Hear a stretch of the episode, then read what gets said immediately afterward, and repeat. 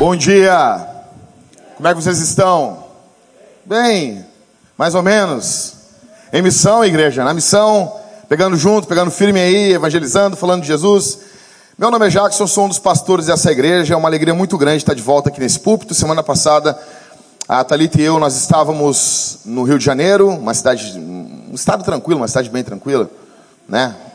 Tranquilo. É muito legal pregar usando colete à prova de balas, fica um pouco incômodo às vezes, mas é legal. Tô brincando. Brincadeira, Daniel. Jamais aconteceria isso. Cidade maravilhosa. Até o Cristo abre os braços. Não tenho nada. Gente, nós estamos em uma série de sermões em Neemias. E para isso eu quero que você já vá correndo aí para o capítulo 8 e a gente tem algumas coisas para trabalhar nesse texto aqui hoje. Tá bom? Neemias capítulo 8. Vamos rápido aí para Neemias capítulo 8. Todo mundo abrindo. A gente vai ficar hoje do verso 1 até o verso 12. E eu tenho algumas coisas para falar para vocês em cima desse texto. E eu espero realmente que Deus use isso para desencadear algo nas vidas de cada um de nós aqui essa manhã. Que esse momento não seja desperdiçado com pensamentos aleatórios, com mensagens no teu celular. Você preste atenção realmente no que vai ser falado aqui, no que vai ser lido. Tá bom? Neemias capítulo 8, todo mundo achou, pessoal? Todo mundo achou? Amém? Quem não achou, pessoal? Alguém não achou aí? Então tá bom, vamos lá. Neemias 8, verso 1. Então, como se fosse um só homem, todo o povo se reuniu na praça, diante da porta das águas, e pediram a Esdras, o escriba, que trouxesse o livro da lei de Moisés que o Senhor dera a Israel. Verso 2: E assim no primeiro dia do sétimo mês, o sacerdote Esdras trouxe a lei perante a comunidade, que era constituída de homens, de mulheres e de todos os que podiam entender. E a leu em voz alta, de frente para a praça, diante da porta das águas, desde o alvorecer até o meio-dia, na presença dos homens e das mulheres e dos que podiam entender. E todo o povo estava atento à leitura do livro da lei. O escriba Esdras estava em pé sobre um estrado de madeira que havia sido feito para esse fim. Estavam em pé junto com ele, à sua direita, Matitias, Sema, Anaías, Urias, Ilquias e Mazéias, e à sua esquerda, Pedaías, Misael, Malquias, Razum, Rasbadana, Zacarias e Mesulão. Verso 5. Então, desde um lugar mais alto, Esdras abriu o livro e todo o povo conseguia vê-lo. Assim que abriu o livro, todo o povo se pôs em pé. Então Esdras bendisse o Senhor, o grande Deus. E todo o povo levantou as mãos, respondeu.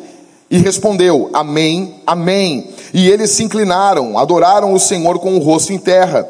Os levitas, Jesua, Bani, Serebias, Jamim, Acube, Sabetai, Odias, Mazéias, Quelita, Azarias, Josabade, Anã e Pelaías explicavam a lei, a lei ao povo, e o povo permanecia em pé no seu lugar. Desse modo, leram no livro da lei de Deus, esclarecendo o que liam e explicando o seu sentido, para que o povo entendesse a leitura.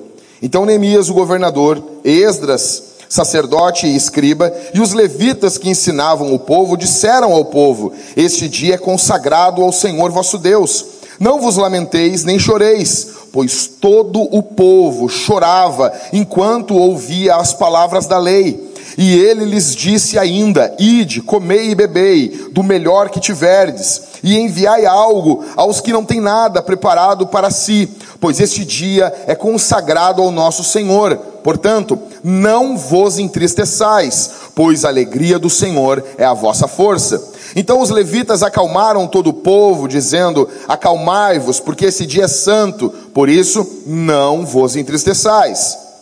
Último verso.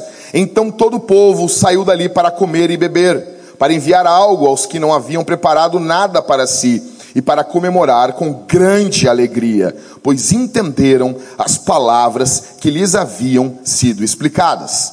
Bom, resumindo para vocês, o que, que, está acontecendo aqui? Vocês se lembram que Neemias é um copeiro do rei, ele pede para o rei para ele voltar a Jerusalém, ir até Jerusalém, depois de 140 anos, e ele ensina, ele cuida, ele reconstrói, junto com o time, toda a cidade. Eles reconstroem os muros, até o capítulo 6, olha para mim aqui, está acontecendo uma luta para a reconstrução dos muros. Você sabe disso. Hoje a gente está na semana 12 da série em Neemias. Você já ouviu isso? É reconstruído, eles têm alguns inimigos externos, vocês sabem, Sambalate, Tobias e mais uns caras chatos querem que o povo de Deus não avance. Fazem oposição ao povo de Deus. Junto a isso, eles têm também uma oposição interna, tem juros sendo cobrados dos irmãos, uh, alguma agiotagem no meio do povo de Deus, escravidão, e isso é confrontado por Neemias. Acontece que o povo vai avançando, avançando, eles encerram a construção do muro. E nós estamos aqui uma semana após a construção do muro, o encerramento da construção do muro. Eles encerraram o muro. O muro é a primeira coisa, é a segurança de uma cidade, para que os inimigos não venham entrar nessa cidade. Eles encerram a construção do muro e a primeira coisa que eles vão fazer, como cidade, não é construir uma empresa. A primeira coisa que eles vão fazer não é abrir uma escola, não é abrir um berçário, não é abrir uh, uma empresa para ter concorrentes, para fomentar um bom capitalismo ali no meio deles, não é levantar um programa de governo. A primeira coisa que eles fazem ao terminar a construção do muro é um culto inaugural da igreja. Eles reúnem um povo para fazer o seu culto inaugural dessa igreja que recém foi plantada. Faz uma semana que eles estão na cidade, a primeira coisa que eles fazem é isso. Eles precisam de hospitais? Precisam. Eles precisam de escolas, empresas, mas eles entendem que a prioridade é a igreja. E eles começam aqui com um sermão de seis horas. Você imagina isso? Desde as seis da manhã até, até o meio-dia. O pastor não calou a boca. Vocês imaginam isso? Um sermão de seis horas. Você imagina isso? Que loucura! Nós nos reunirmos aqui e eu dizer, tudo bom, irmãos? Eu tenho um sermão um pouquinho longo para pregar para vocês. E começar a pregar das seis da manhã até as 12 horas. Você não acha que eu não tenho como fazer isso? Eu tenho como fazer isso. Já sonhei isso várias vezes. Eu tenho um sonho de pregar um sermão de 12 horas na internet, não sei, reunir um pessoal, um sermão de 12 horas. Tem um pastor americano, Steve Furtick, ele pregou um sermão de 24 horas na internet. 24 horas. É óbvio que tem como fazer isso. Pega uma série, eu já pensei, um dia eu vou fazer isso. Pega a série de Filipenses que eu preguei em 13, 13, 13 sermões e prego todo Filipenses. Imagina, uma hora, né? Fecha ali, beleza. Dá pelo menos 12 horas de sermão. Imagina que legal fazer um negócio desse. Pregar todo Atos dos Apóstolos, direto assim. Abre a Bíblia aí, nós vamos, quero pregar para vocês, verso a verso, Atos dos Apóstolos. E tem um sermão de seis horas. Para o Hernandes Dias Lopes, um dos maiores pregadores do Brasil, Sermão é ler, explicar e aplicar o texto. É isso. Eles fazem um culto aqui. Vocês se lembram no último culto que eu preguei para vocês? Quantas pessoas tem aqui nessa cidade, nessa igreja? 50 mil pessoas. Eles estão fazendo um culto com 50 mil pessoas. É uma espécie de Billy Graham do Antigo Testamento. Vocês estão entendendo? É um culto enorme, é um grande culto com 50 mil pessoas. E depois, nesse mesmo texto, eles têm uma espécie de GC, porque os sacerdotes vão conversando pessoalmente com eles. Vocês entenderam o que o pastor falou? Vocês estão entendendo o que foi falado aqui? E os, ah, não sei, não entendi muito bem. E os sacerdotes vão explicando. A primeira parte desse texto nos mostra um ataque aéreo, que é a pregação dominical. Porque isso que está acontecendo aqui é no dia do descanso deles, é no sábado. Esse ataque aéreo que é falado aqui é uma pregação, é uma exposição bíblica onde todo o povo pode ouvir. A segunda parte do texto nos fala de um ataque terrestre, uma espécie de pequenos grupos, uma espécie de conversa, de diálogo que vai acontecendo no meio deles. Algumas pessoas ficam muito preocupadas com o tamanho da igreja. Algumas pessoas ficam assim, não, a igreja, se ela não tiver um grande número de pessoas, temos um problema. Então eles só consideram igreja quando tem mil, dois mil, três mil membros. Nós temos um outro extremo de pessoas que só consideram igreja, não, se couber na minha sala. Cabe quantas pessoas na tua sala? Qual é o tamanho da tua sala? Três por dois e meio. E daí acham que a igreja tem que ser desse tamanho. Algumas pessoas querem uma igreja muito grande, outras pessoas querem uma igreja muito pequena. E nós temos um grande problema aqui. Igrejas grandes têm a tendência a não haver tanta comunicação entre os membros. Igrejas pequenas têm uma tendência a haver uma maior comunhão. Só que igrejas grandes normalmente têm uma estrutura melhor para cuidar de pessoas que sofreram abuso, que passam necessidades, para ajudar pessoas que têm muitas debilidades em pecados específicos, vícios. Igrejas menores não têm essa condição por terem menos pessoas. O qual é a saída? Qual é o tamanho ideal? Darren Patrick, para mim, um plantador de igreja, ele define isso. Ele diz que quanto maior a igreja fica, menor ela tem que ser. Por isso que nós tentamos aqui em nossa igreja, conforme a igreja vai crescendo, pegar as duas melhores coisas desses dois tipos de igreja. Nós vamos tentando pensar amanhã depois para uma especialização dos presbíteros, para cuidarem de áreas distintas dentro da igreja, para nós não termos generalistas, pessoas que cuidam de tudo. Não, queremos presbíteros que cuidem de áreas específicas dentro da igreja mas nós também queremos que tenha comunhão, e isso é expresso nos grupos pequenos, ou nos GCs. Eu odeio o nome GC, já falei para vocês, né? Quem votou a favor, Rodrigo? O Mateus. É a culpa desse nome do Mateus. É que o Mateus é um, é um jovem dinâmico. Ele é programador, então, grupo de conexão. Conexão. E ele queria Connect Vintage, alguma coisa assim, né? Tu? Ah, não acredito, Rodrigo. Eu queria, eu queria assim, grupo caseiro. Deus guri, não, muito caseiro. Daí, grupo pequeno. Aí um levantou e disse assim: Não, nada que é feito para Deus é pequeno. Poxa, cara. Sei que eles votaram lá e ganharam de mim. Eu fiquei muito emburrado na hora. Eu não gosto desse nome, eu acho ruim. Paciência. GC. Grupo de conexão. Mas é isso. Eu, na minha cabeça, quando eu falo GC, eu falo grupo caseiro, porque eu sei de casa, caseiro, né? E eu não estou nem aí para eles. Então, assim, nós precisamos do melhor desses dois mundos, de uma igreja pouco maior e de uma igreja menor. Eu pergunto para vocês, imagina agora a nossa igreja com 50 mil membros. não, mas daí não, não ia ter tempo. Seu egoísta. São 50 mil pessoas que estão amando Jesus. São 50 mil pessoas que, 50 mil pessoas que os casais, os casamentos estão firmes.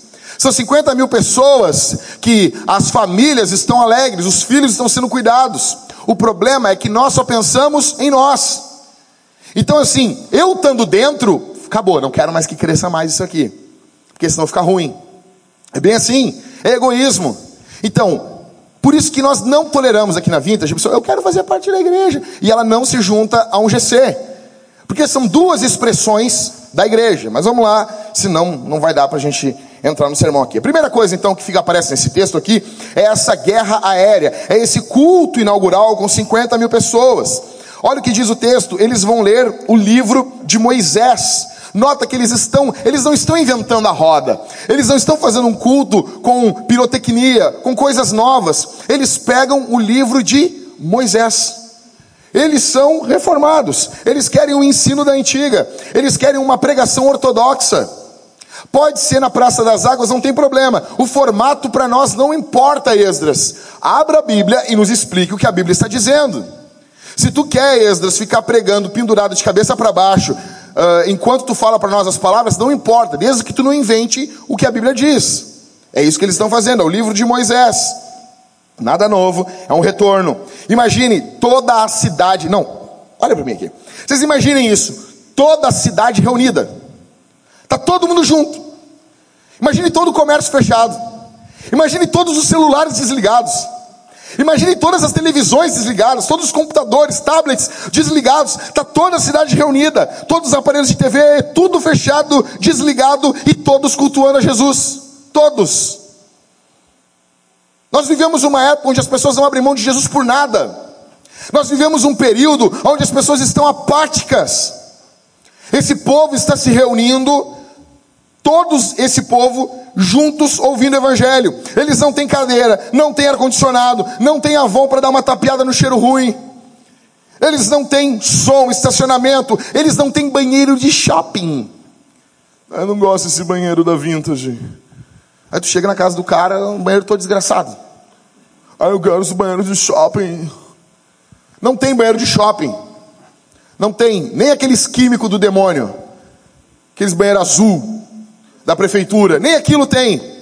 O que, que tem então, Jack? Um sermão de seis horas. Que louco isso!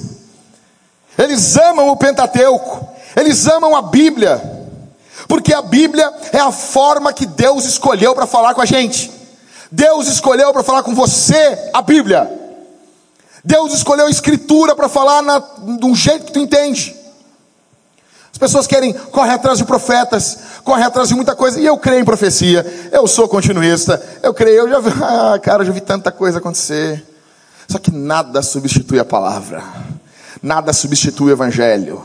Por isso que nós abrimos a Bíblia para você entender a Escritura. Por isso que nós explicamos a Escritura. Por isso que a gente vai mostrando o que, que a Bíblia pensa sobre o casamento na Escritura. As pessoas ficam brabas, torcem o nariz. Ah, não é bem assim, não é bem assim. Uma ova. Vamos explicando a Bíblia, explicando a Escritura. Eles amam a Bíblia. Segundo o verso 2 aqui, ainda dentro do primeiro ponto, nota uma coisa: a Bíblia diz assim: E assim no primeiro dia do sétimo mês, o sacerdote Esdras trouxe a lei. Por que, que não é Neemias que prega? Por que, que não é Neemias que está pregando? Por que, que é Esdras que está pregando? Porque Esdras é o mestre, é o ensinador desse povo. Eles têm dons diferentes. Neemias é o governador, Esdras é o sacerdote, Esdras é o escriba, o que entende da escritura. Porque eles têm dons diferentes. São líderes, estão liderando o povo de Deus juntos, mas eles são diferentes. Neemias não puxa essa, essa, essa honra para si mesmo, ele chama Esdras. Eles têm dons diferentes. Quando eu falo com as pessoas, eu fico preocupado. Uma gama de pessoas me procura e diz assim: Jack, eu tenho um sonho.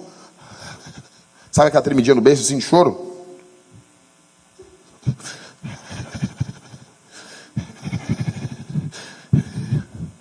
Eu olho assim, fala, tia. Eu tenho um sonho de ser pastor. Eu nunca vi. Eu tenho um sonho de ser lixeiro da igreja. Eu nunca vi. Eu nunca vi. Eu tenho um sonho de ser porteiro da igreja o resto da minha vida. Não tem isso, cara. Tem algo errado aqui, meu. Tem algo errado, cara, com a gente, velho. Não tem ninguém com sonho de ser faxineiro da igreja. Eu tenho um sonho de faxinar a igreja. Não tem isso, cara. É raro isso, velho. Tem algo errado. Neemias governa Esdras ensina e os sacerdotes cuidam do povo. Você pode ver o tríplice ministério de Jesus aqui: rei, sacerdote e. Deixa eu explicar uma coisa para vocês. Quando vocês olham o presbitério, quanto mais presbíteros nós temos, nós temos que, uma, de uma certa forma, espelharmos Jesus. Então vocês vão ver um pastor, esse pastor tem uma característica mais como profeta, não profeta que o cara uala, traz a palavra, não, abre a Bíblia, explica, chama atenção, ele está muito preocupado com aquilo que envolve pecado. Um outro pastor, hum, esse cara é mais organizacional, ele não pergunta quem, ele pergunta o que. E tem um outro pastor, outros presbíteros com uma pegada mais sacerdotal. Eles estão cuidando do povo no dia a dia. E esses presbíteros juntos, eles espelham Jesus. É o que está acontecendo aqui. Esses presbíteros que estão juntos, eles espelham Jesus. Eles estão todos juntos. Neemias governa, Esdras ensina e os sacerdotes cuidam. Interessante que Esdras, que é o que está ensinando, pregando aqui, ele voltou para Jerusalém, sabe quantos anos antes de Neemias? Treze. E o que, que ele fez? Nada. Por quê? Porque ninguém faz nada na obra de Deus sozinho. Ele fez alguma coisa? Fez, mas a cidade não foi reconstruída. Neemias sem ele ia reconstruir os muros e não ia ter um pregador. Nós precisamos montar um time sem competição. Sozinho não fazemos nada. Neemias não chama para si o que Deus não chamou. Tanto que na Bíblia hebraica, Neemias e Esdras é um livro só. Sabia disso? Por que, que um livro só? Porque eles são time. Porque eles estão juntos. Nós precisamos. Uma igreja não vai. Escuta aqui. Uma igreja não vai para frente com o presbitério desunido. Não vai. Eu louvo a Deus. Alguma, se alguém perguntasse assim, o que, que tu vê de bom na igreja que, que foi começado lá há cinco anos atrás? A primeira coisa que eu vejo, eu acho que alguns segredos nossos é o culto familiar. Pode, as pessoas podem desprezar isso, mas isso é um dos segredos. E eu lendo o livro do Joey Bick essa semana que passou, ele fala sobre isso. Provavelmente um dos motivos do desvio espiritual da igreja no mundo todo se dá pelo desprezo ao culto familiar. E aqui a gente pega pesado em cima disso. Segundo, a união dos presbíteros. Nós somos unidos. Nós estamos juntos. E eu sei que o diabo odeia isso. E por isso que eu peço que você ore por nós. Que nós tenhamos amor, carinho, respeito, encorajamento, cobrança uns aos outros, assim como Jesus tem feito. Porque de fato, quem é o pastor dessa igreja não sou eu, não é o Everton, não é o Rodrigo, é Jesus. Nós somos pastores auxiliares, ok?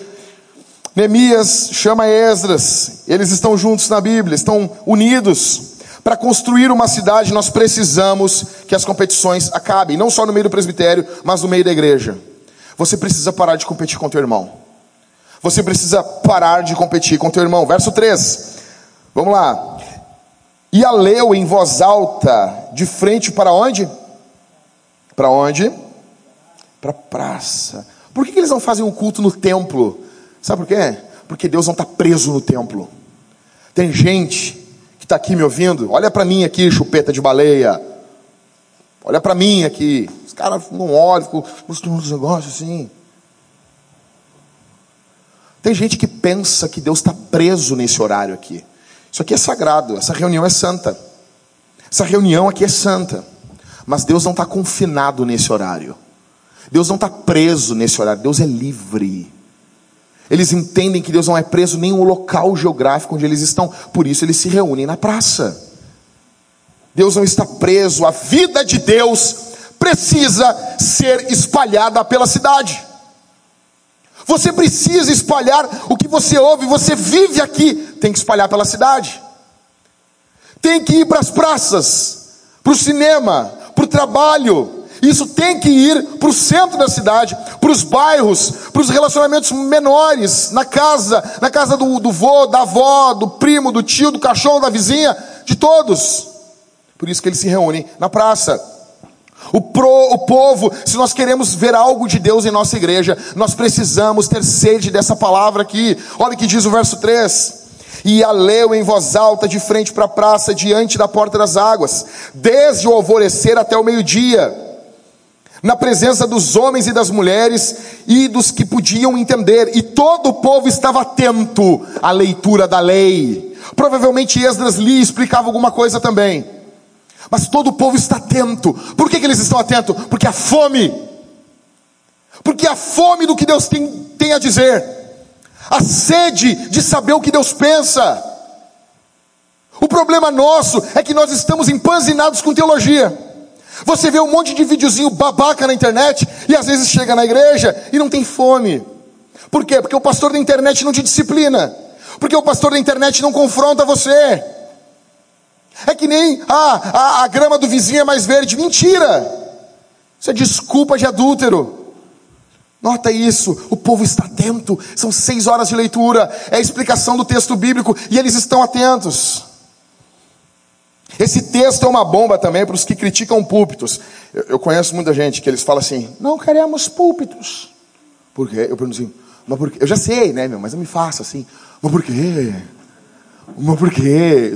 Não, não queremos plata. Isso não é um show. Como assim? Não, não queremos púlpitos. Aí a banda tem que cantar às vezes de, de, de, de costa para a igreja. Vocês já viram isso? Vocês já viram isso? Você sabe o que eu estou falando, né? Não vou falar o nome da banda para não, Casa de Davi. Mas assim, é, né? Esse pessoal que vê anjo assim, ah, tava no banheiro fazendo os fezes e veio um anjo. É anjo, é muito anjo, cara. É muito anjo. Sabe esse pessoal? Não, não quero banda aqui, não quero palco. Como não? Os caras tão, fizeram um púlpito aqui, um palco para a Bíblia, para a palavra. Verso 4: O escriba Esdras, vai caminhando comigo aí, estava em pé sobre um estrado de madeira que havia sido feito para esse fim. Não é que eles pegaram um estrado, não, vamos fazer um púlpito aqui para esse cara subir em cima. Como é que tu quer, Esdras? Eu quero de madeira, não quero de ferro, quero bonitão. Legal. Eles fazem um púlpito para esse cara. E tem todo um time junto com ele. Nota comigo, ele prega num púlpito. E junto com ele tem uma espécie de presbitério com ele. Tem um, uma gangue do lado direito e tem uma gangue do lado esquerdo. Olha o verso 5 aí. Verso 4. Pode ver. Tem os caras apoiando ele. Sabe que esses nomes? Lalaías, Pedaías, esses nomes bonitos para você botar no seu filho? Tá aí. É o presbitério dessa igreja. Eles estão apoiando ele. Eles, se tivesse esse óculos uh, de hoje em dia, os caras estão tá tudo com os braços assim, olhando pro povo assim. Fala aí, Esdras, nós estamos contigo, mano. Nós somos sangue, sangue ruim aqui. Nós somos da quebrada. Ele está pregando, os caras estão apoiando ele. Verso 5, nota que a escritura deve ficar no lugar mais alto. Então, desde o lugar mais alto, Esdras abre o livro. E todo o povo conseguia vê-lo. Assim que abriu o livro, todo o povo se pôs em pé. Todos devem ver a Bíblia. Por quê? Todos devem ver a Escritura, por quê? Porque é a Escritura que diz a vontade de Deus.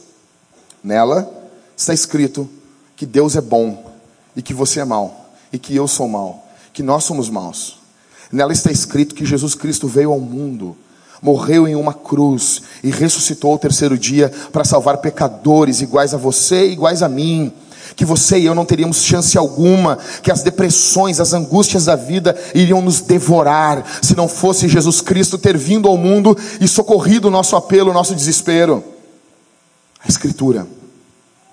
Eles olham, eles olham, a Bíblia está sendo aberta. Você quer saber o que Deus pensa? Você quer saber? Por favor. Eu, eu não devia dizer o que eu vou dizer. Eu não devia dizer um monte de coisa. Você não precisa do Clóvis de Barros. Você não precisa do carnal. Você não precisa. Como é que é? Tem um outro aí no Barbudinho. Peguei avião com ele semana passada. Quem? Não, não, não, não, não. Esse é legalzinho. O outro. O Cortella. Peguei avião com ele semana passada. Peguei, sério, peguei avião com ele. Eu quase dei um tapa na cabeça dele. Para de falar besteira, rapaz. Só que ele tava com uma, uma bengalinha assim. Deu vontade de chutar a bengala. E aí, e aí? E aí? Né? E ele, sabe, ele fala desse jeito assim, né? E ele fala de um jeito meio engraçado assim, né? Para com isso, cara. Ah, se a tua mulher quiser ler, beleza. Não é muito bom, mas beleza. A você, cara, seja homem, rapaz. Homem não lê isso aí, cara. Os caras homem, os caras macho, viril.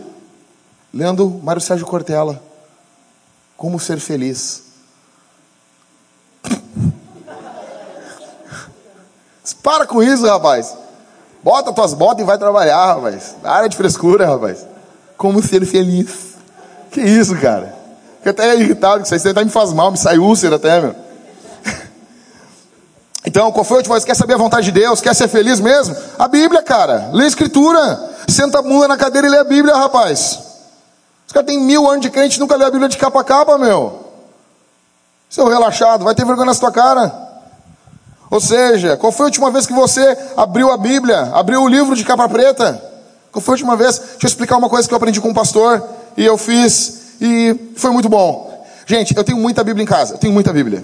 E, e, e eu, eu, preciso abrir o peito para vocês algumas, algumas questões aqui.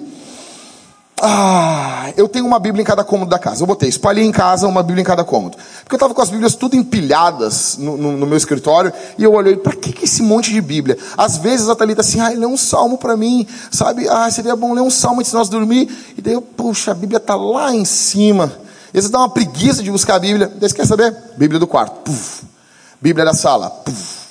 Bíblia da cozinha. Puf. Bíblia da lavanderia. Bíblia do banheiro. Sim.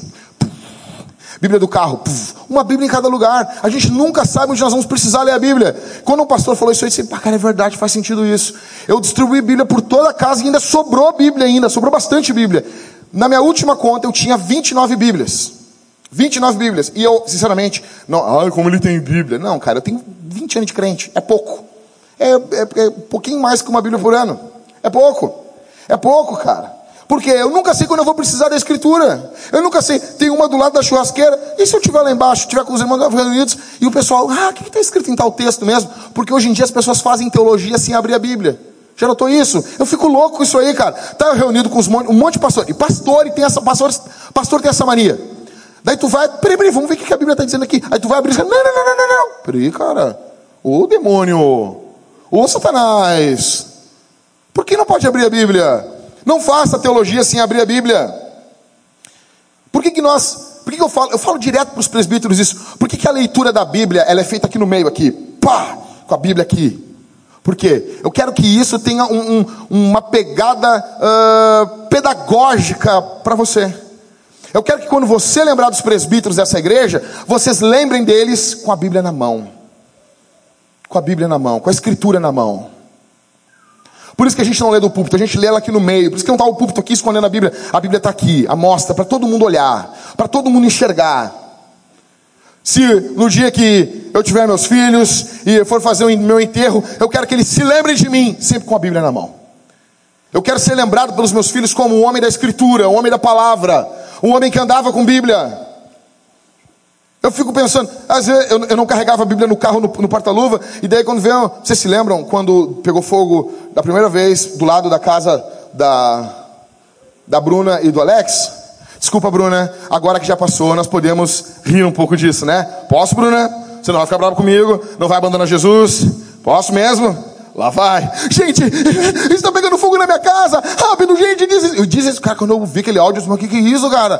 Tá pegando, quando eu tô saindo assim, opa, eu preciso de uma Bíblia. Voltei, peguei a Bíblia e fui para casa. Desci eu, bem louco, com a roupa de futebol, com a Bíblia na mão. Cheguei lá, já tinha acabado o fogo, chamamos todo mundo, vamos orar. Mas antes de orar, vamos ver o que Deus tem a dizer para nós. Abri um texto em Salmos, li o texto e orei com eles.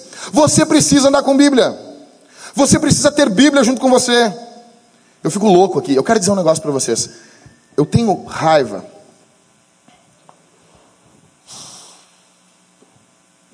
Eu tenho muita raiva de quem não tem Bíblia física. Crente, de mil anos. Nego tem mil anos de crente, cara. Um milhão de anos. Só no aplicativo. Seu bunda mole. Bunda mole. Esse cara é louco, meu. Eu não volto mais aqui. Ele falou bunda mole. É. Esperamos que semana que vem seja outro. Acho que ele não é o pastor dessa igreja. Pior que ele é, cara. Mas quem sem consciência bota um cara desse no púlpito? Você já não viu nada, cara. É bem complicado isso. Vamos esperar se vem, vem alguma coisa boa daí.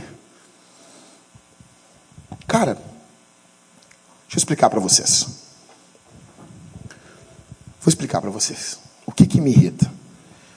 Os caras estão chorando lendo a Bíblia. Os caras estão se debulhando em lágrimas lendo a Bíblia. E os, e os, os cavalos de teta aqui da igreja. Os caras não têm Bíblia, rapaz. Não tem uma Bíblia para dar. Deixa eu explicar isso aqui. Eu botei isso aqui, olha aqui. Isso aqui, ó. Em 1998 eu entrei numa igreja. A primeira coisa que os, os crentes fizeram, sabe o que foi? Foi me dar uma Bíblia. E um, e, um, e um papelzinho escrito à mão. Lê um versículo antes de dormir. Uma Bíblia. O irmão chegou para mim, encostou em mim com um, um trechinho. Lê um versículo antes de dormir. Depois de uma semana lendo só um versículo antes de dormir, eu disse: será que eu posso ler dois? Sério, eu pensei isso. Ah, será que não vai acontecer? Ah, eu vou ler o de amanhã, seja o que Deus quiser. Tá muito bom isso aqui. Aqui, cara, primeira, minha, minha primeira Bíblia. Minha primeira Bíblia. Isso aqui tem 20 anos essa Bíblia, negão. 20 anos. Primeira Bíblia. Cheguei na igreja. Quando eu voltei a segunda vez, uma Bíblia. Novinha. Uma Bíblia. Abril de 98 tem a data aqui.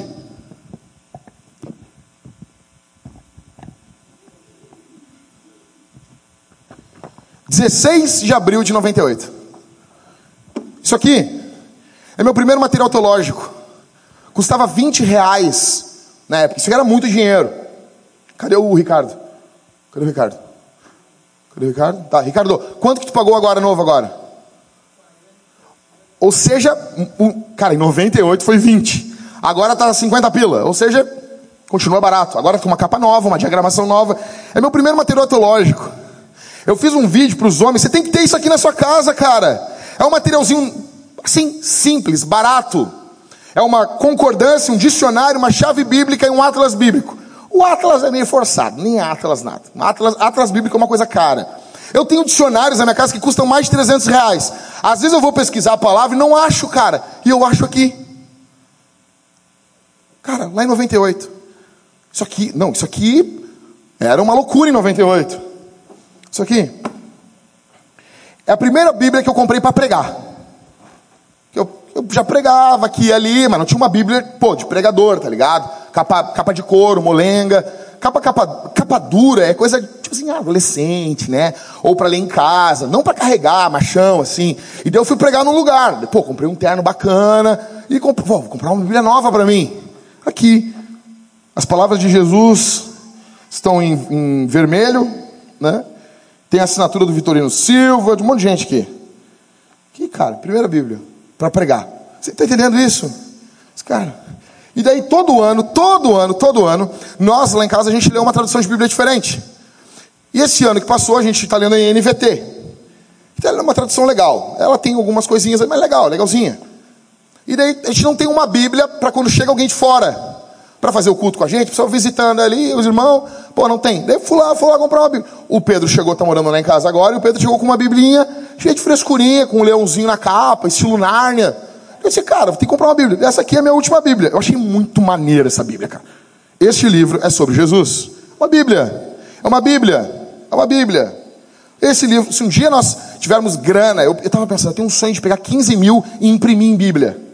Não tem nada mais importante que a gente faça do que isso e botar as Bíblias nos bancos aí e deixar nos bancos. Quer levar para casa? Leva. Quer, deixa aí nos bancos, imprimir 15, 20 mil reais em Bíblia e botar na capa assim, ó. Só que daí de couro, né? Bacana. Na Almeida 21. Este livro é sobre Jesus. Cara, nós falamos que somos o povo da Bíblia, que somos reformados, que sola a Escritura. Você ama a Bíblia? Eu pergunto para você. Quem tem Bíblia física na sua casa, então? Quem trouxe Bíblia aqui, cara? Cabe tudo na tua bolsa, minha irmã, mas não cabe uma Bíblia. Cadê a Karine? Não está aqui? Está dando aula. A Karine, quando, quando foram meter o canhão nela e foram roubar ela, não roubaram ela, o Rodrigo, por quê, cara? Porque eles estavam com uma Bíblia. Eles não chegaram assim, só um pouquinho, moço, deixa eu abrir o aplicativo aqui, ó, ó, você aqui, ó. Não tem, cara. Quer, olha só, eu fiz os cálculos. Se tu juntar 2,50 por semana, tu tem como fazer isso, deixa de ser relaxado. 2,50 por semana, negão. Não, é menos de 50 centavos por dia. 2,50 por semana. A cada três meses tu compra uma Bíblia. Em um ano tu compra cinco Bíblias. Não, quatro. Em cinco anos você compra 20 Bíblias. Você tem noção do que é isso? Você não tem desculpa. Como que você está falando de Jesus para as pessoas e você não tem uma Bíblia para dar? A avareza roubou a Bíblia da, dos crentes de hoje em dia. Você não dá Bíblia porque você é avarento, cara. Como isso? Você quer ficar moderninho? Não, eu sou moderninho. A Bíblia não combina com o teu look.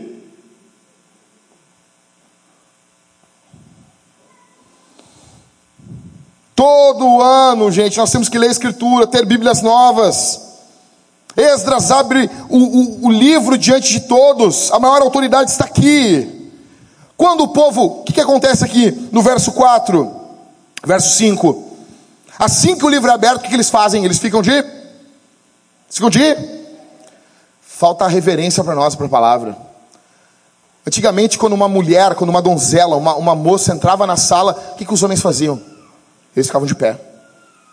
Quando iam falar com os avós, eles beijavam a mão dos avós e diziam: Benção, vó. Deus te abençoe, meu filho. Me lembro como se fosse hoje.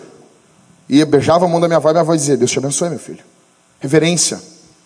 Se hoje não tem reverência pelos avós, pelos pais, por ninguém, você acha que as pessoas reverenciam a Bíblia?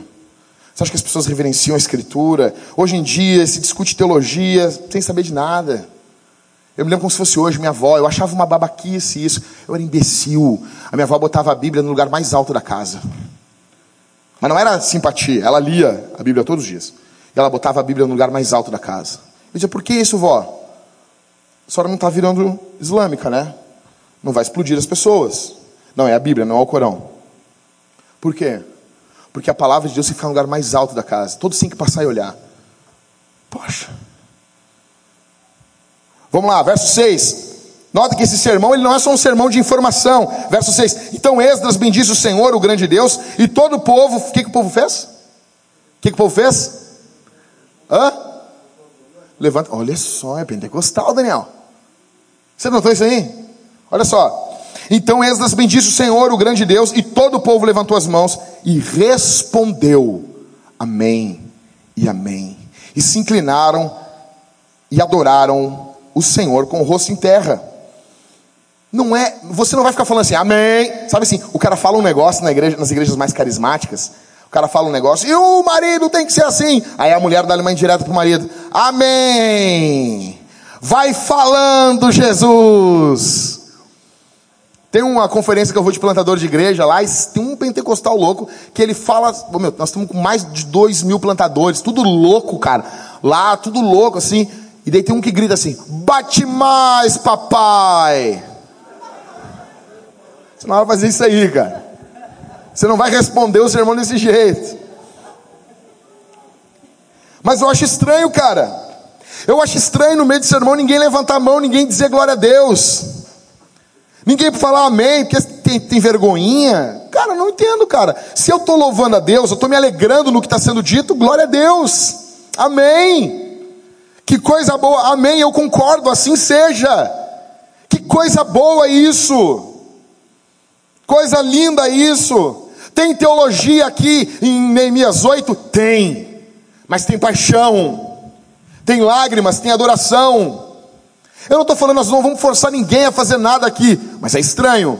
Você nunca ficar com vontade de dobrar os joelhos no meio do louvor. Eu não estou dizendo que você vai ser obrigado a fazer isso, mas é estranho nunca acontecer isso. Será que você já teve vontade e você fica comprimindo, você fica abafando essa vontade por causa do que os outros vão pensar de você? Sério? É sério? São 50 mil pessoas inclinadas, adorando, ajoelhadas diante de Jesus. Sabe o que é isso? Isso é um avivamento. Eles estão vivendo um avivamento. São 50 mil pessoas ajoelhadas, ouvindo, chorando, derramando a alma diante de Deus. Eu pergunto para você aqui, essa manhã, você valoriza a Bíblia? Você valoriza? A Bíblia tem valor para você? Tem valor? Ah, não, tem. Jackson, tem sim. Quantas tu tem? Assim, acabou. Me mostra quantas Bíblias tu tem. Não, não é assim. É assim. É na prática que a gente vê as coisas. Quantas tu tem na tua casa? Só tem uma Bíblia encebada lá, toda desgraçada, toda arriscada, que as crianças riscaram e arrancaram as capas? Você não ama a Bíblia, rapaz? Beleza, a primeira pergunta é quantas Bíblias tu tem? Segunda, você lê ela todo ano? Você lê ela? Você tem Bíblia para dar para as pessoas? Você tem escritura, Bíblia para dar para as pessoas? Qual é a primeira coisa que você lê quando você acorda? Você já liga o WhatsApp? Seu chupeta de baleia. Você já faz. Não, já tem que ver o que estão dizendo para mim aqui, não sei o quê. Não consegue ler um salmo de manhã, velho. Qual é a primeira coisa que você faz? Redes sociais, Facebook, Instagram ou Bíblia? O Bíblia. Quer dizer, o que, que, Deus tem a falar para mim hoje? O que, que Deus tem a me dizer hoje? Você escolhe para congregar em uma igreja com base em quê? Gente, a principal. Segura aí. Nossa, que. Pá, cara, que medo agora. Parecia que o Ricardo ia engolir ali a, a Suna. Nossa, ele abriu a boca tão alto assim. Eu vi, eu vi, eu vi um bagulhinho balançando lá no fundo assim, cara. Cuidado, Ricardo. Uh, mas é umas coisas loucas que a gente vê daqui de cima. Mas, pergunto para vocês: quando você procura uma igreja para congregar, eu quero sair da vintage. Legal, seja feliz. Eu quero ir para uma outra igreja. A pergunta é: tem Bíblia? Tem Bíblia sendo explicada? Vão abrir a Escritura, vão te ensinar, você vai aprender mais da Escritura? Ou só vão concordar com os teus pecados? Só vão passar a mão em você e dizer assim: oh, tadinho, como sofreu. Tem Bíblia, tem Escritura. Qual o resultado disso tudo aqui? Beleza, pregaram 50 mil pessoas, nego chorando, cabe...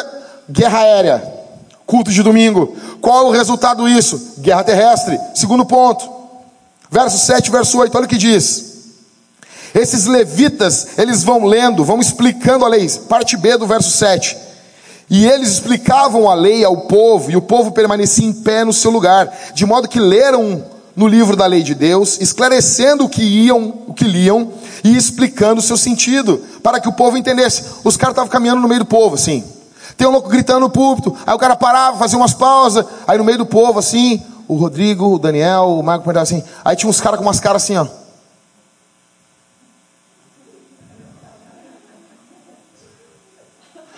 Daí o Daniel perguntava assim: Tá bem, meu? Tá com dor de barriga ou tu não entendeu o que o Jacques falou ali? Ah, não entendi. Ele é estranho. Não, daí o Daniel, assim, com esse jeito angelical do Daniel, assim, deixa eu te explicar. Parecendo o Emanuel, a Polinha, sabe? Quem é da antiga lembra. E daí o Daniel explica de um jeito, Daniel pega aquela brutalidade, aquela coisa assim, ele está aqui o amor de Jesus por você. Jesus ama você. E daí mais o cara, a coisa boa dele olha pro tem um cara, não, não, não. Mas é desse jeito, é desse jeito.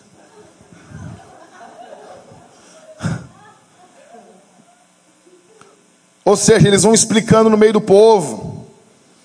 Por isso que nós queremos sentar com você, por isso que nós queremos ouvir você, por isso que nós queremos caminhar junto com você, por isso que você, se você é novo aqui, nós temos um, uma catequese que é o curso de novos membros, nós queremos ouvir você, nós queremos conversar com você, por isso que temos o GC, GC, por isso que temos esses grupos nas casas, para que você seja ouvido, para que alguma coisa que não foi bem explicada no sermão seja explicada na casa, para que você fale o que aconteceu na tua semana.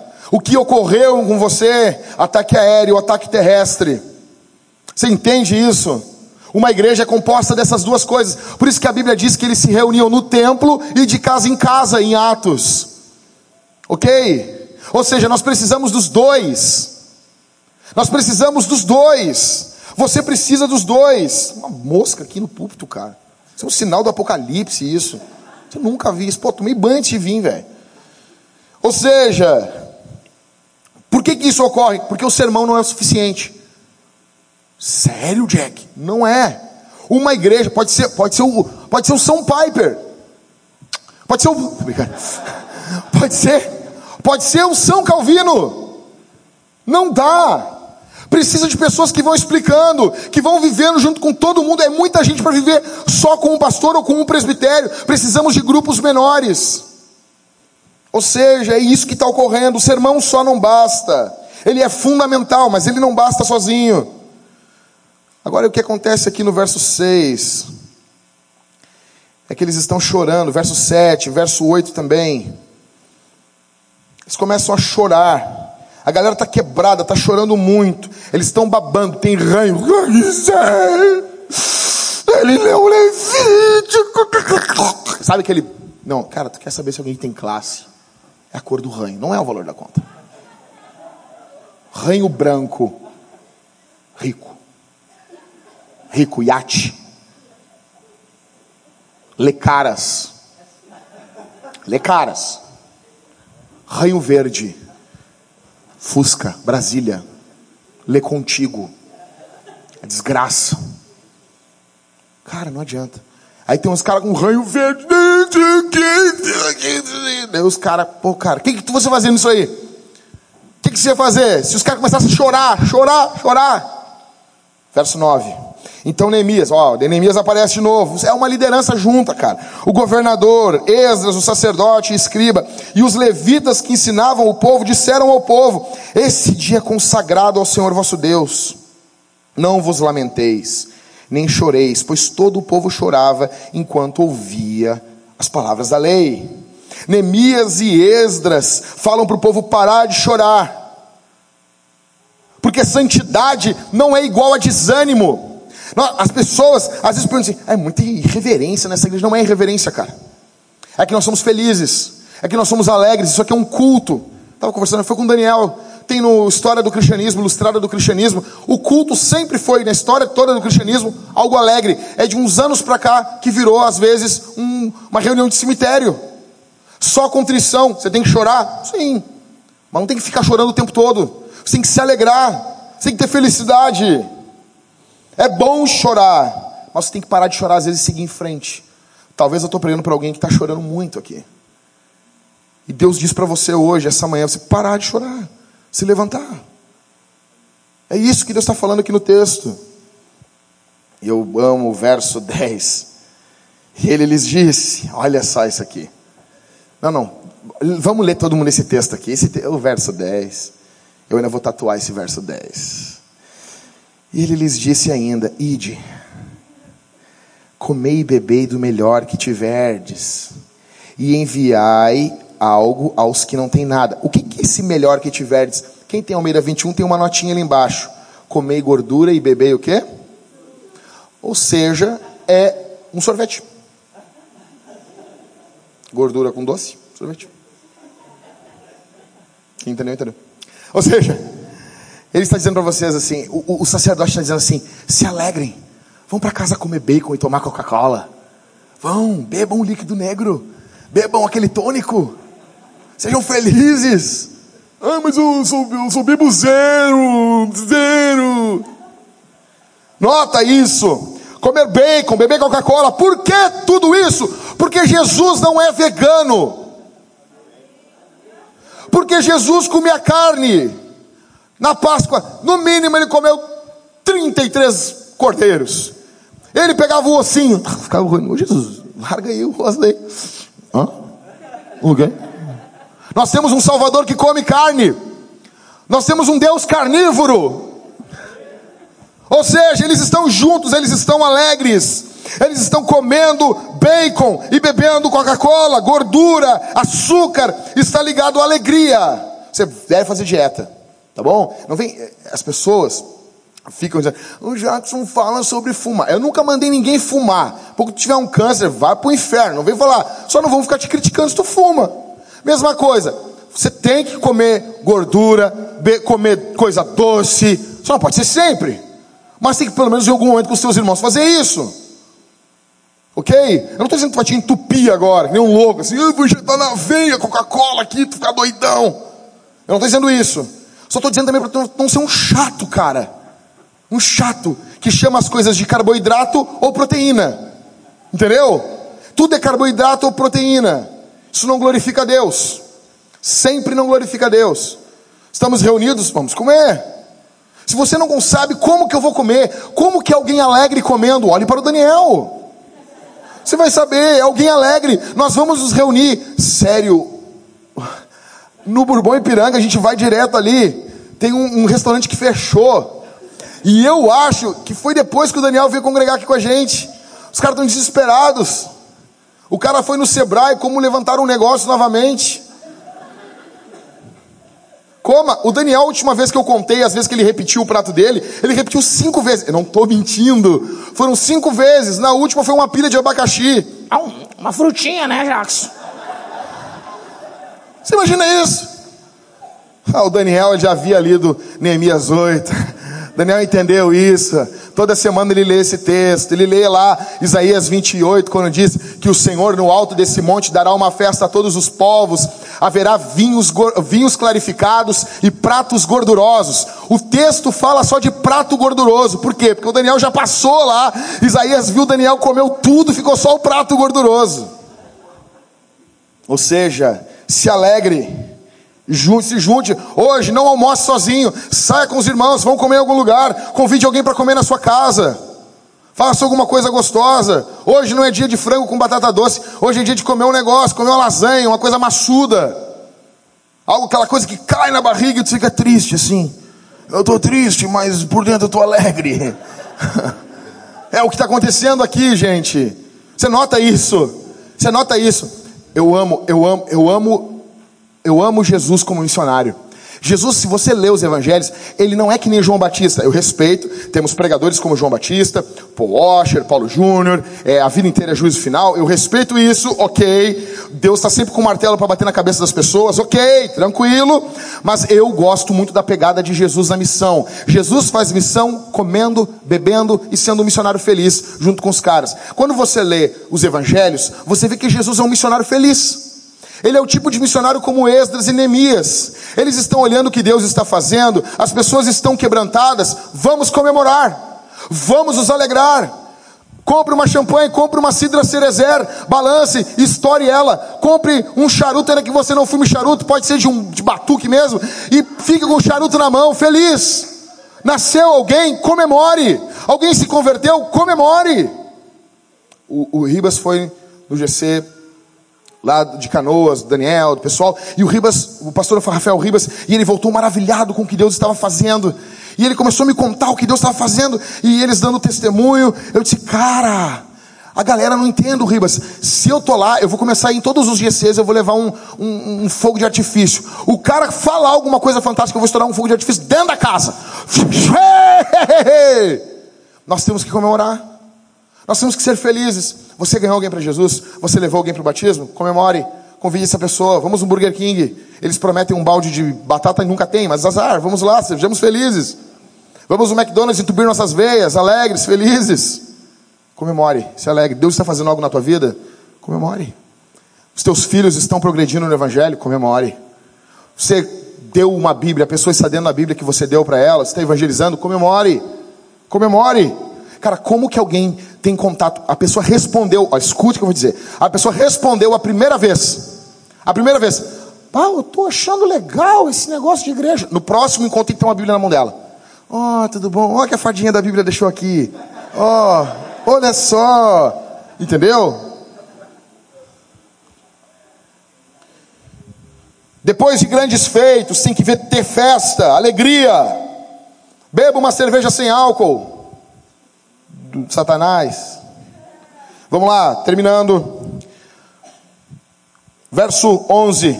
Os levitas acalmam o povo. Lê comigo aí. Então os levitas acalmaram todo o povo, dizendo: Acalmai-vos porque esse dia é santo, por isso não vos entristeçais.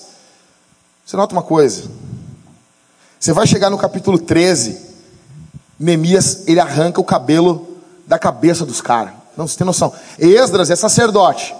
Aí quando, quando tem. Eu estou dando um spoiler aqui do capítulo 13 já de Neemias.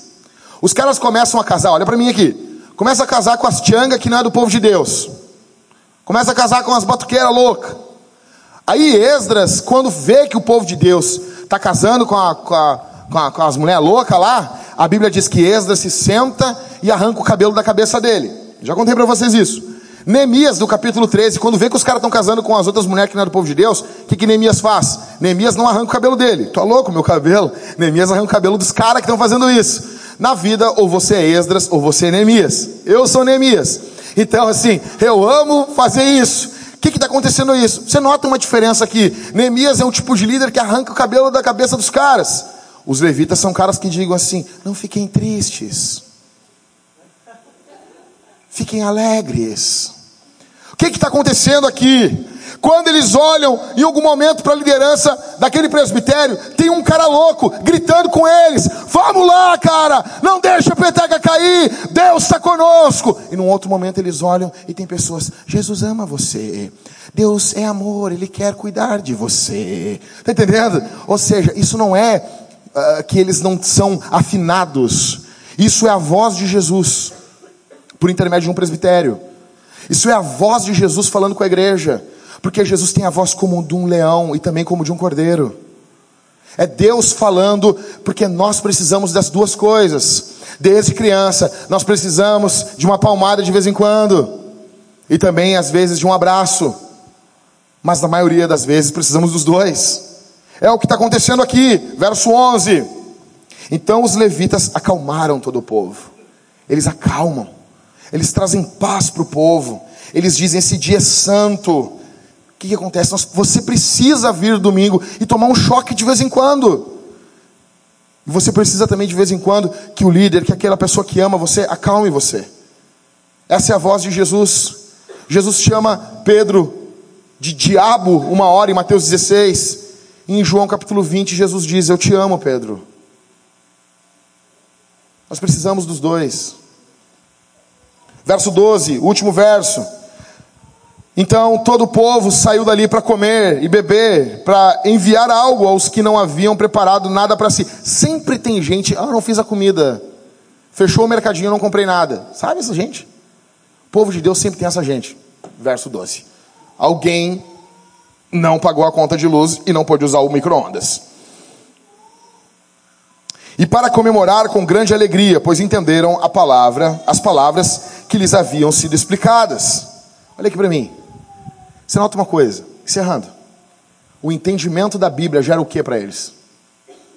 Verso 12 aí. O que, que gerou? Entenderam a Bíblia? Ah, eu entendi. O que, que gerou?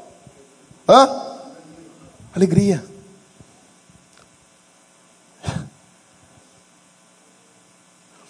Madison Henry diz que Bíblia e ministros do Evangelho são a alegria da igreja.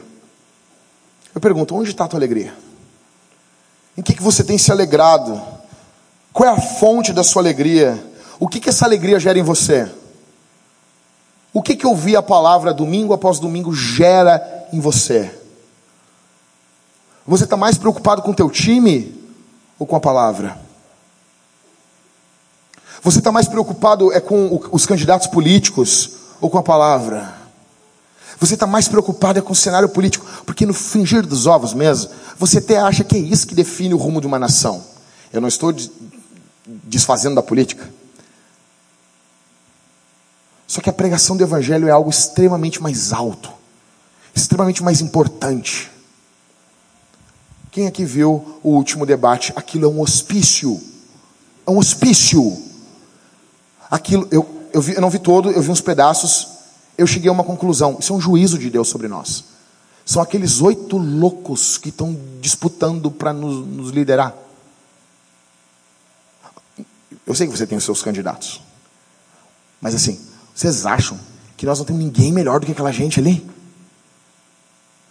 Cara, o problema é que a esperança do Brasil hoje está na política. Você deve ter seus candidatos, você deve fazer campanha, você deve se envolver politicamente. Eu não estou dizendo, talvez alguém aqui um dia se torne político, glória a Deus por você, vamos orar por você, queremos que Deus levante você. Só quero dizer uma coisa: o Salvador do Brasil é Jesus. Se Jesus não salvar as pessoas, a criminalidade irá aumentar. Se Jesus não fizer uma obra através da igreja, as coisas não irão andar.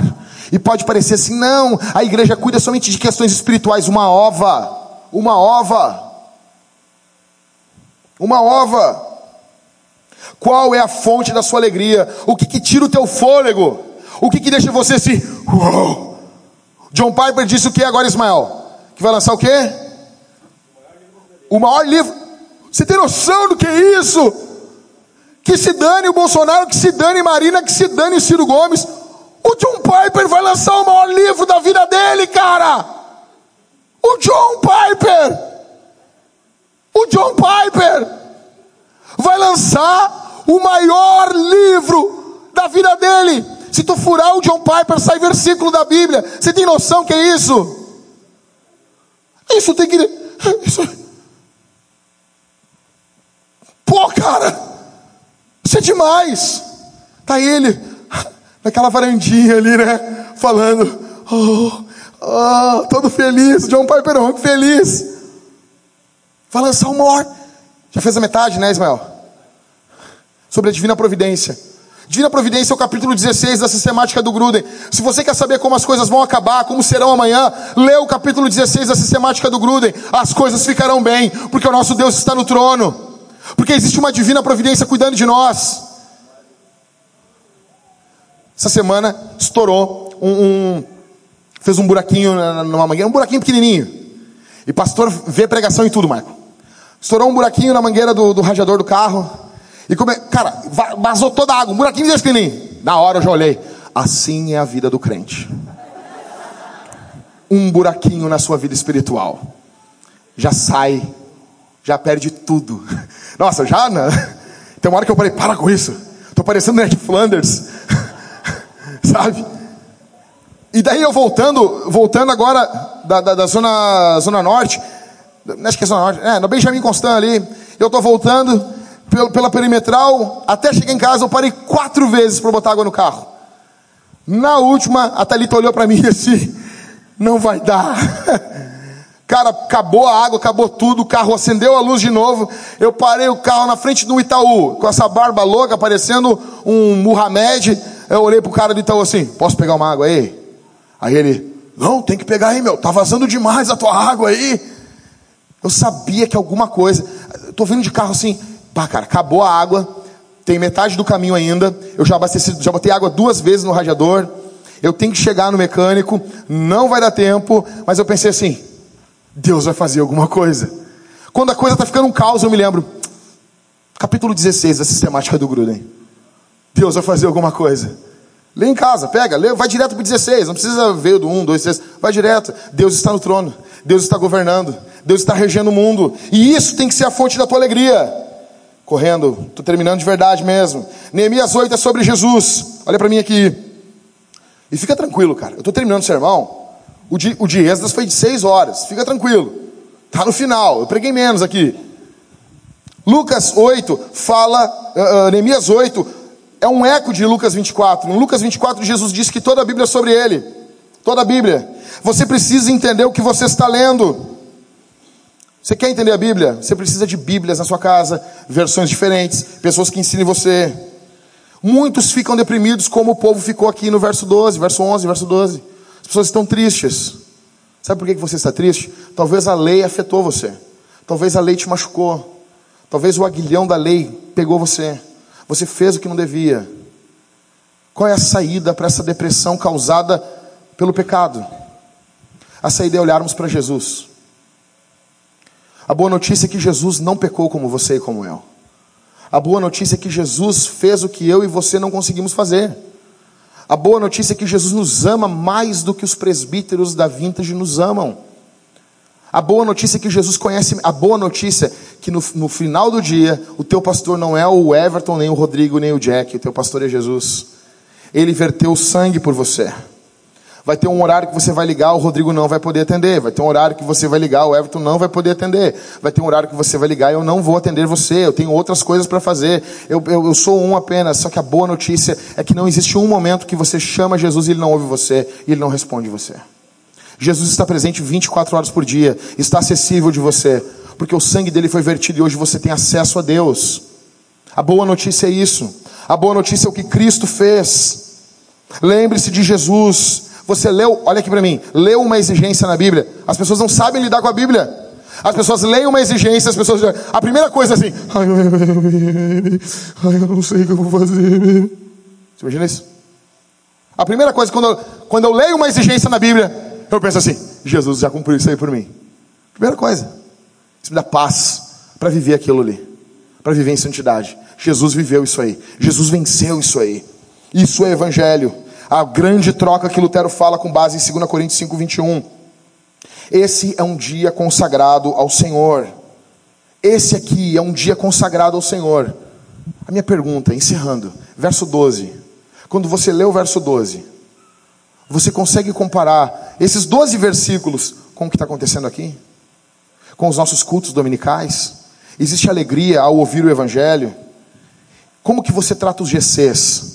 Como que você trata a catequese? Por exemplo, nós precisamos de segurança para a catequese. Não tem. Roubaram o que do teu carro, Daniel? Roubaram o step do Daniel. Não sei o que é isso. Ah, hoje é o teu dia, né, Daniel? Coitado, Daniel é uma benção.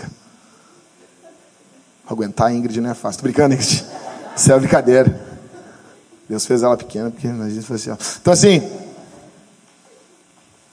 Roubaram o step, roubaram o carro do. Teu carro também, né, Levi? O que, que pegaram? O step. Ah, entendi. Ou seja, já, já botou o step, Levi? E tu, carioca? Já? Nós precisamos de um segurança aqui. Nós precisamos de dois seguranças. Precisamos de homens cuidando do povo aqui. Temos um às vezes, pô, ah, uma dificuldade. Precisamos que você não despreze os GCs. Precisamos que você dê a vida nos GCs. Precisamos que você ouça o seu líder de GC, que você submeta a ele. Que você ouça ele falar algo para você. Ele, ele mandou você pular de um prédio. Você não faz isso. Fala assim, pula tu primeiro. Entendeu? Você não, agora você se submeta a ele. Honre seu líder de GC como quando a gente faz isso uma vez por ano, vamos comprar livro para os líderes de GC, o GC se organiza e compra um livro, cara. Dois reais por mês, cara. Três reais por mês. Ame, honre eles, não despreze isso. Como que você trata os grupos pequenos? Qual foi a última vez que você chorou pelos seus pecados? Como o povo chorou aqui no capítulo 8. Eu digo para você que quando desprezamos a Bíblia, numa grande reunião ou numa pequena reunião, isso traz resultados na sociedade, na família e na igreja. Por isso que nós temos famílias tão destruídas. Porque queremos desprezar a Bíblia, mas queremos ter uma vida abençoada. Queremos ter um casamento duradouro, mas a Bíblia é desprezada. Queremos ter uma igreja forte, mas a palavra é deixada de lado. Você quer ser líder da igreja? Você quer servir na liderança? Eu já falei, leia todo o N. Gruden. Leia livros de teologia, converse conosco, nós queremos ensinar você. Queremos andar junto com você. Nós precisamos de homens que liderem a igreja. Doe sua vida pela sua esposa. Quando desprezamos a Bíblia, a igreja sofre. Por isso que nós temos igrejas que as pessoas falam e inventam um monte de moda. E as pessoas vão atrás. Eu conheci um cara que, quando aqui era uma outra denominação, eu não vou dizer o nome da denominação, que ficava nesse prédio para não expor a universal, mas assim, ah, esse cara vinha aqui, aqui e ele dizia que ele era energizado ao tocar as mãos na parede. Sério? Eu sinto uma energia quando eu boto as mãos na parede. Falou isso para mim. Cara, eu vou falar o que para um louco desse? O cara pode puxar uma faca e me enfiar no bucho. Falou, meu. É legal. Porque não tem Bíblia. Queremos construir uma cidade? Queremos. Para isso precisamos de uma igreja forte. Queremos construir uma igreja forte? Queremos. Para isso precisamos de famílias fortes. Queremos famílias fortes? Precisamos. Então a Bíblia tem que estar no centro do lar, não geograficamente apenas, mas o centro do que acontece no dia a dia dentro da casa. Você precisa conhecer a Bíblia, homem, que isso aqui, para amar e ensinar para sua esposa. Se não queremos mais criminalidade do jeito que está em Porto Alegre, precisamos amar a Bíblia. Eu gostaria de orar por você. Feche seus olhos. Isso aqui tudo tem que resultar em missão. Você tem que falar de Jesus essa semana. Se você convidar cinco pessoas para vir ao culto, nós teremos essa igreja lotada semana que vem. Você pode fazer uma reunião na sua casa. Se você não é um egoísta, se você está preocupado com a missão mesmo, você pode ter um plano essa semana. Você pode levar as pessoas para sua casa no sábado. É para todos isso aqui, cara.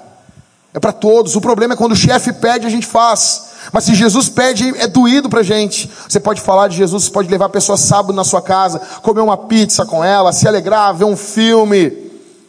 Domingo vir para o culto, depois almoçarem juntos, você larga ela na casa dela e já deixa algo marcado para durante a semana, ver um filme novamente, estarem juntos. Por favor, a missão é muito mais fácil do que você imagina. Feche os olhos, gaste dinheiro com essa pessoa. Gaste dinheiro, pague um X pelo menos para essa pessoa, cara. Faça uma, ah, mas eu não tenho. Faz uma faxina e pega um dinheiro e faz isso aí, minha irmã. Ah, isso aqui é para mim evangelizar esse dinheiro aqui. Você consegue fazer isso. Feche os olhos, vamos orar. Senhor, obrigado pela tua palavra, obrigado pela Bíblia, obrigado porque temos a Bíblia em nossa língua, porque temos a tua palavra, porque a tua palavra é a verdade. O mundo está desesperado, correndo de um lado para o outro, mas nós sabemos o que é certo, nós sabemos o que é bom e o que é mal, porque nós temos a Bíblia. Obrigado porque o Senhor nos deu a Bíblia. Obrigado porque lemos a Bíblia. Obrigado porque o Senhor, pelo teu Espírito, imprime a Bíblia em nossos corações. Obrigado por termos várias traduções da Bíblia. Obrigado, Senhor, por termos homens que ensinam a Bíblia. Obrigado por termos uma igreja que quer aprender o que a Bíblia diz. Obrigado pela Bíblia, Senhor. Ó Deus, que essa palavra não venha apenas encher a nossa cabeça, mas venha estar guardada dentro dos nossos corações que isso aqui não seja somente algo intelectual, mas que envolva nossas emoções, todo o nosso ser. Que toda a nossa vida, toda a nossa espiritualidade, tudo o que fazemos seja baseado na Bíblia.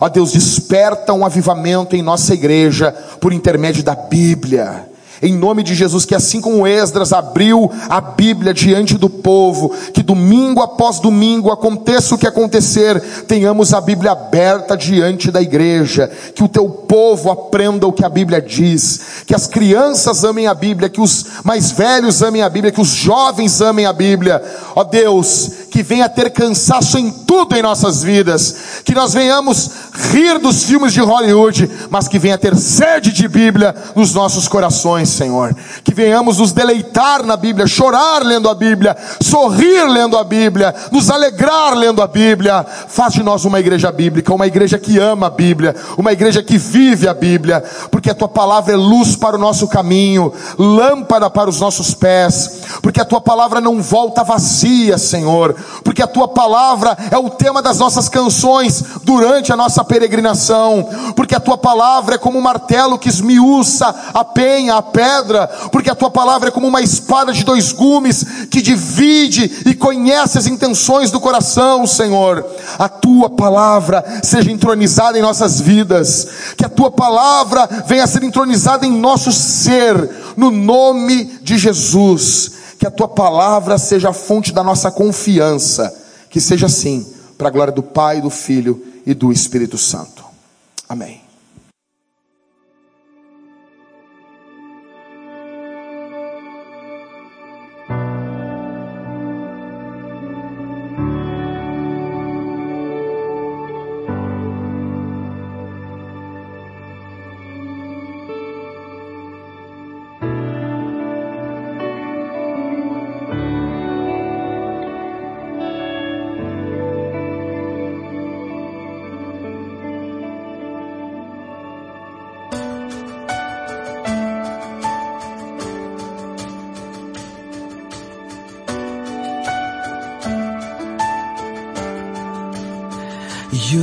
God of this city.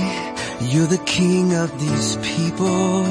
You're the Lord of this nation. You are. You're the light in this darkness. You're the hope to the hopeless. You're the peace to the restless. You are. There is no one like our God. Is no one like our God. For greater things have yet to come and greater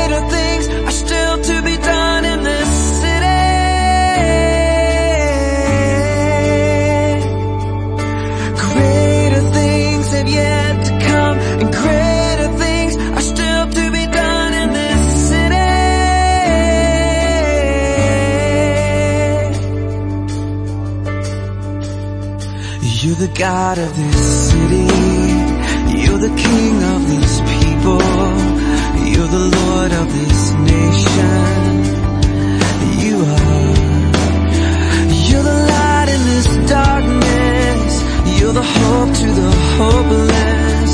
You're the peace to the